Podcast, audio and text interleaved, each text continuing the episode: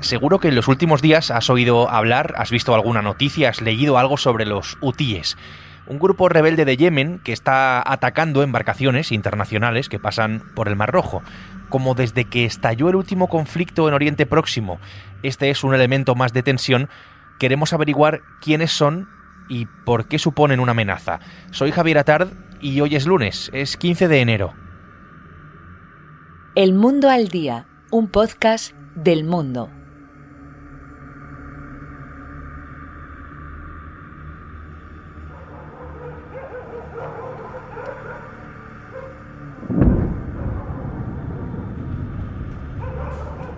Realmente es uno de los focos más calientes de todo lo que está pasando en la zona. Eh, el Mar Rojo que baña las costas de países como Egipto, un poco también de Israel, Arabia Saudí o Yemen, que tienen gran importancia en este caso. Esto, pues, no es nuevo, pero desde que se recrudeció la guerra en Gaza, esta milicia considerada terrorista por el gobierno de Yemen ha mm, aumentado, digamos, su ofensiva contra barcos civiles que pasan por el estrecho Bab al-Mandeb, que es la puerta del Mar Rojo.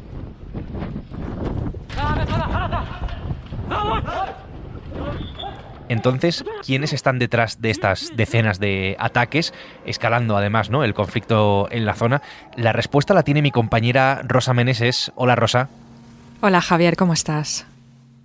Rosa es periodista en la sección de internacional del periódico y está especializada en Oriente Próximo. ¿Cómo podemos explicar qué es este grupo insurgente cuyo nombre quiere decir algo así como los partidarios de Dios? Bueno, los hutíes son eh, un grupo político militar en, Yemen y son un actor eh, muy importante en este país.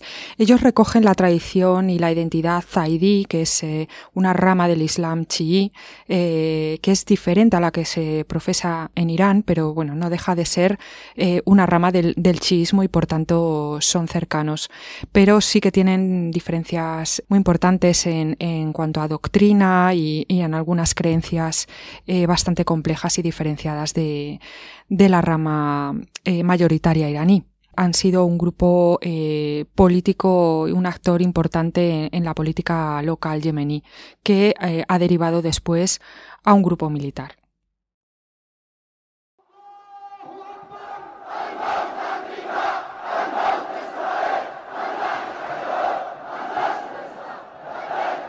Los hutíes y sus simpatizantes lo tienen bastante claro. Sus consignas, pues podemos decir que no engañan.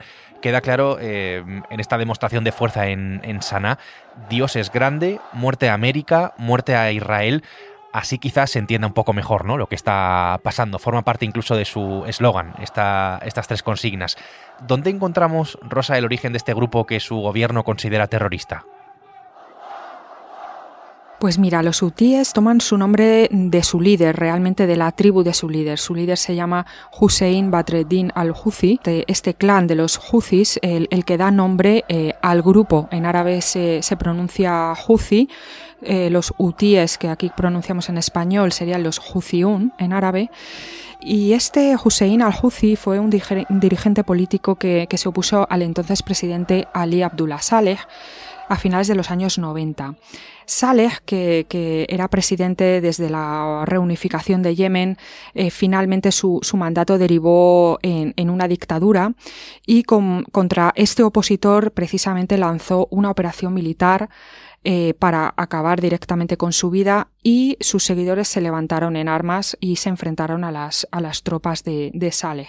Así fue como se inició lo que ahora conocemos como la rebelión yemení, que realmente es, es eh, bueno, una insurgencia ¿no? contra el régimen que fue creciendo y creciendo y después al calor de la primavera árabe, allá por los 2011, 2012, eh, lograron derrocar al presidente. Luego los hutíes eh, prosiguieron su lucha contra el poder establecido, incluso llegaron a conquistar la capital, Sanaa, en 2014 y bueno, eh, todo esto derivó en una guerra civil que, que dura hasta hoy con, con diferentes intensidades.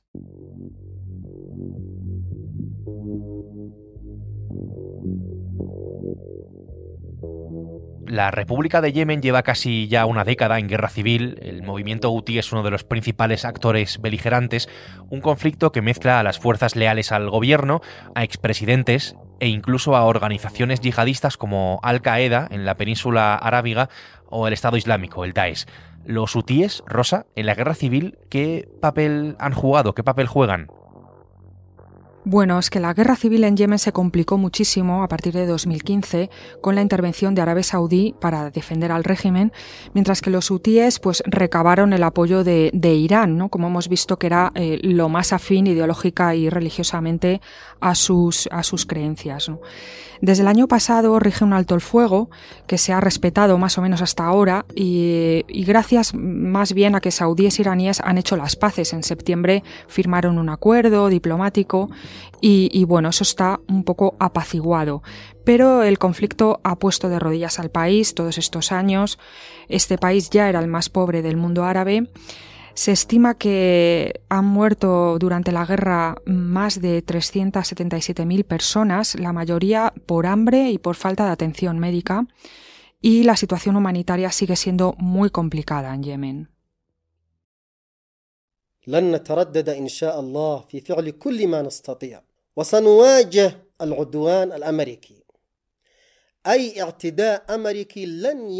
Abdel Malek al-Houthi es actualmente el líder supremo de los hutíes, figura política y figura religiosa están alejados de las posiciones de Arabia Saudí, de los Emiratos Árabes. Su rama del Islam es otra, es la misma que la de Irán. Ellos lo niegan, no lo dicen abiertamente, pero sus conexiones con el régimen iraní son bastante evidentes. Es cierto también que no siempre actúan al dictado y que en ocasiones es hasta complicado, ¿no?, descifrar a qué responden sus actuaciones. Hablemos, Rosa, en todo caso, de quién está detrás de los hutíes. Hablemos de Irán, importante, de su cercanía a Hamas, a quien apoyan claramente, y a Hezbollah, esa milicia del Líbano, todos tienen los mismos intereses aquí. Pues efectivamente, los hutíes son una milicia afín a Irán, eh, cuentan con su respaldo militar, su respaldo logístico y financiero, y es un grupo que ha visto aumentar sus capacidades bélicas gracias a este respaldo. Eh, ha recibido entrenamiento de los guardianes de la revolución iraníes, pero también de Hezbollah, que es otra de las milicias chiíes más poderosas en Oriente Próximo. Ellos forman parte de lo que Irán denomina el eje de la resistencia, que son sus proxies en la región, junto con Hamas, Hezbollah y las milicias chiíes iraquíes. Por tanto, una, una especie de entente eh, que, que traspasa todas las fronteras.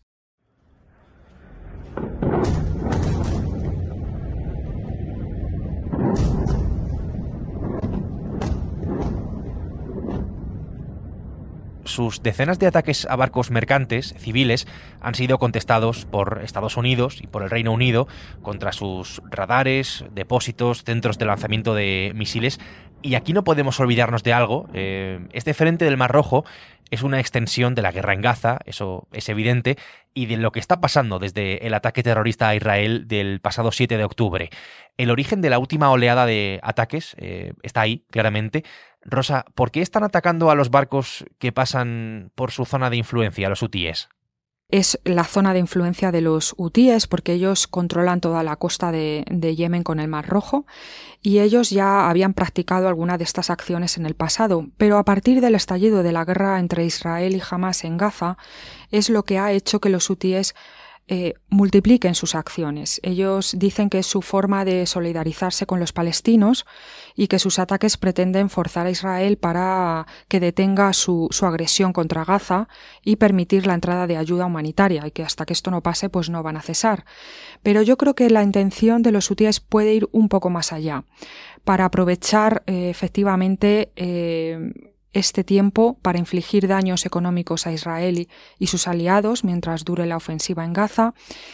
Y además para ellos abanderar la causa palestina es una manera de granjearse popularidad en casa y hacer que su lucha pues no permanezca olvidada, ¿no? ganar notoriedad incluso en la región frente a sus enemigos que sobre todo como veíamos eh, son Arabia Saudí y Emiratos Árabes.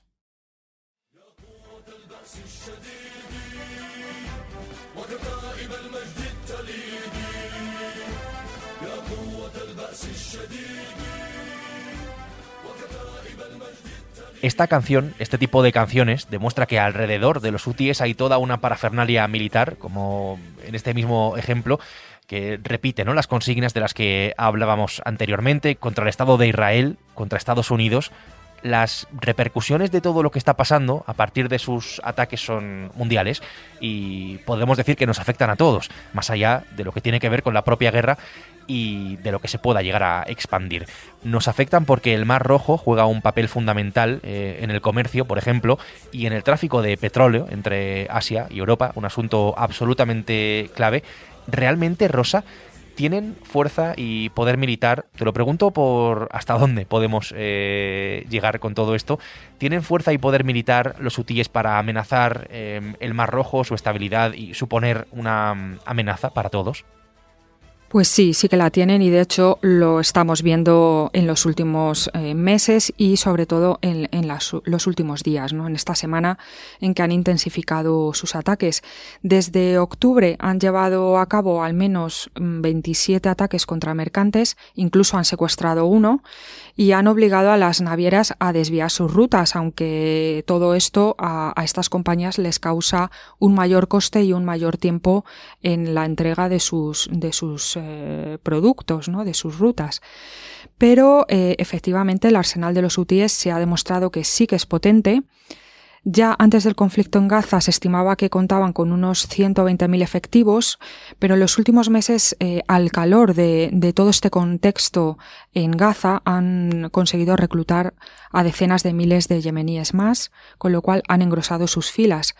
Poseen misiles balísticos que pueden alcanzar entre 1.600 y 1.900 kilómetros, y también eh, misiles de crucero, con un rango más o menos de 1.650 kilómetros. Son misiles que no es es verdad que no son muy precisos, pero son misiles que, mm, dados estos rangos, sí que pueden alcanzar Israel.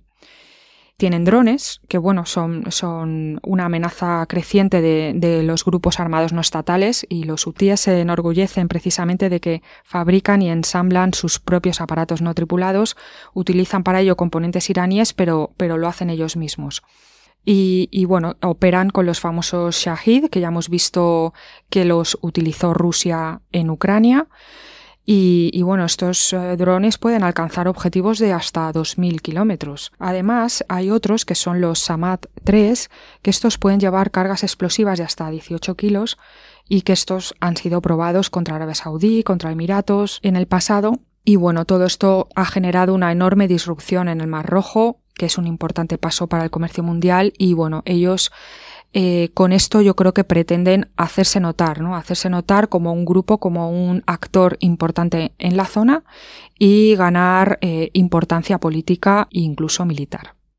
Estos son los UTIs, esto es lo que hay detrás de ellos y por todo esto suponen una amenaza a la seguridad mundial. Rosa, gracias por la explicación, ha sido un placer como siempre. Gracias a ti, Javier, un placer.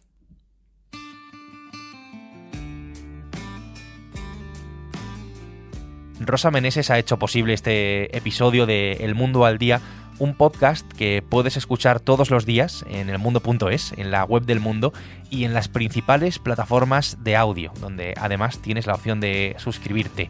Mañana será martes y aquí estaremos, estaremos con una nueva historia. Hasta entonces, gracias por estar al otro lado y saludos de Javier Atard.